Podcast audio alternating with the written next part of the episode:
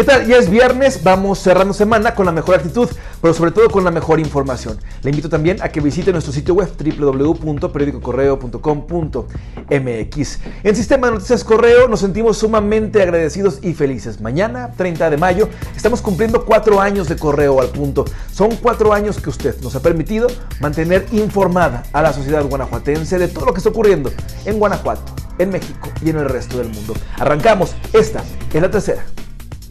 En Pénjamo, minutos antes de las 4 de la tarde, fue ejecutado un hombre en su casa, ubicada entre las calles Constituyentes y Mango. El crimen ocurrió en la colonia Fresnos, frente a las instalaciones del DIF municipal. La víctima, de alrededor de 35 años, sobrevivió a otro ataque hace aproximadamente un mes. Al escuchar detonaciones, vecinos llamaron al 911, por lo que al sitio acudieron elementos del ejército y la policía local.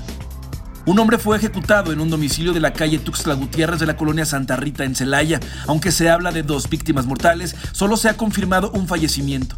Sujetos armados llegaron al lugar minutos antes de las 6 de la tarde y huyeron tras perpetrar el crimen. El lugar de los hechos se encuentra cerca de la avenida México-Japón, a unos metros de las vías del tren. Mientras las autoridades llegaban al lugar, se reportó otro ataque en una vulcanizadora sobre la carretera panamericana a la altura de la segunda fracción de Crespo. Un numeroso convoy de unidades de la Guardia Nacional alarmó a los transeúntes de la zona centro de Celaya. Los vehículos se dirigieron a Presidencia, donde la alcaldesa Elvira Paniagua y el secretario de Seguridad Ciudadana Miguel Ángel Cimental esperaban al director de Seguridad en Carreteras, Juan Manuel Ayala Guarro, y al comandante Jesús Telles Ayala, ambos mandos de la Corporación Federal. A través de sus redes sociales, las autoridades municipales informaron que se llegaron a acuerdos para sumar esfuerzos y mantener la paz en Celaya. Recordemos que esta semana los hechos violentos no han cesado en la ciudad cajetera. Pescadores de la comunidad Santa Inés del municipio de Acámbaro refieren que no hay compradores para las carpas, mojarras y tilapias que sacan del embalse del poblado durante esta pandemia no han contado con apoyo de las autoridades. Hace unos meses les fueron entregadas lanchas, apoyo que aceptaron los 34 pescadores registrados en la zona. Yo metiéndome a pescar ahorita mínimamente saco de 50 kilos. Pero no hay compradores. No hay compradores, los no hay compradores. Decenas de ejidatarios bloquearon el acceso de la carretera de Cuota León-Silao desde las 10 de la mañana para exigir el pago de una deuda que aseguran el municipio y el gobierno del estado tienen con ellos por el pago de sus tierras. Los manifestantes señalaron que desde 1996 las autoridades no han pagado por un predio de 19 hectáreas, conocido como Gaza Norte, que sufrió afectaciones. Los quejosos detallaron que en octubre dialogaron con Desarrollo Territorial y la Procuraduría Agraria y se acordó que la deuda se saldaría en dos partes, pero esto no ha sucedido.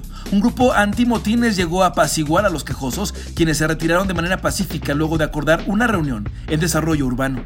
Hasta este viernes suman 84.624 los casos confirmados de COVID-19 en México, 3.224 más en las últimas 24 horas. En cuanto a las defunciones, se registraron 9.415. La cifra aumentó en 371 muertes de un día a otro. Hay 818 defunciones sospechosas por confirmar. La ocupación hospitalaria subió solo un punto porcentual. Quedan 280.575 pruebas disponibles para detectar el virus.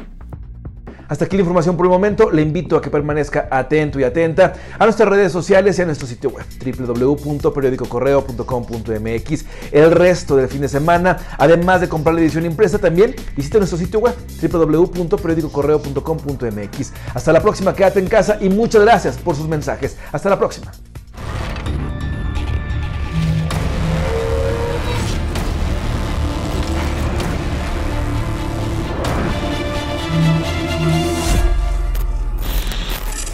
Bienvenidos a su noticiero digital Correo al Punto. En cuatro años, su noticiero digital Correo al Punto ha evolucionado en su manera de comunicar. Edith Robo, muy buenas tardes. Buenas tardes, Roberto. Un placer saludarte. Porque sabemos la importancia de mantenerte informado en todo momento. A través de cortes informativos, cápsulas y videominutos, te acercamos a los hechos más importantes ocurridos en Guanajuato, México y el resto del mundo a lo largo del día. Todo ello con la veracidad de un medio serio.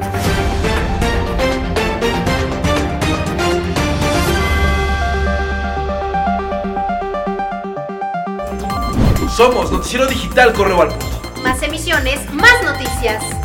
Gracias, por, seguir siendo parte de esta historia.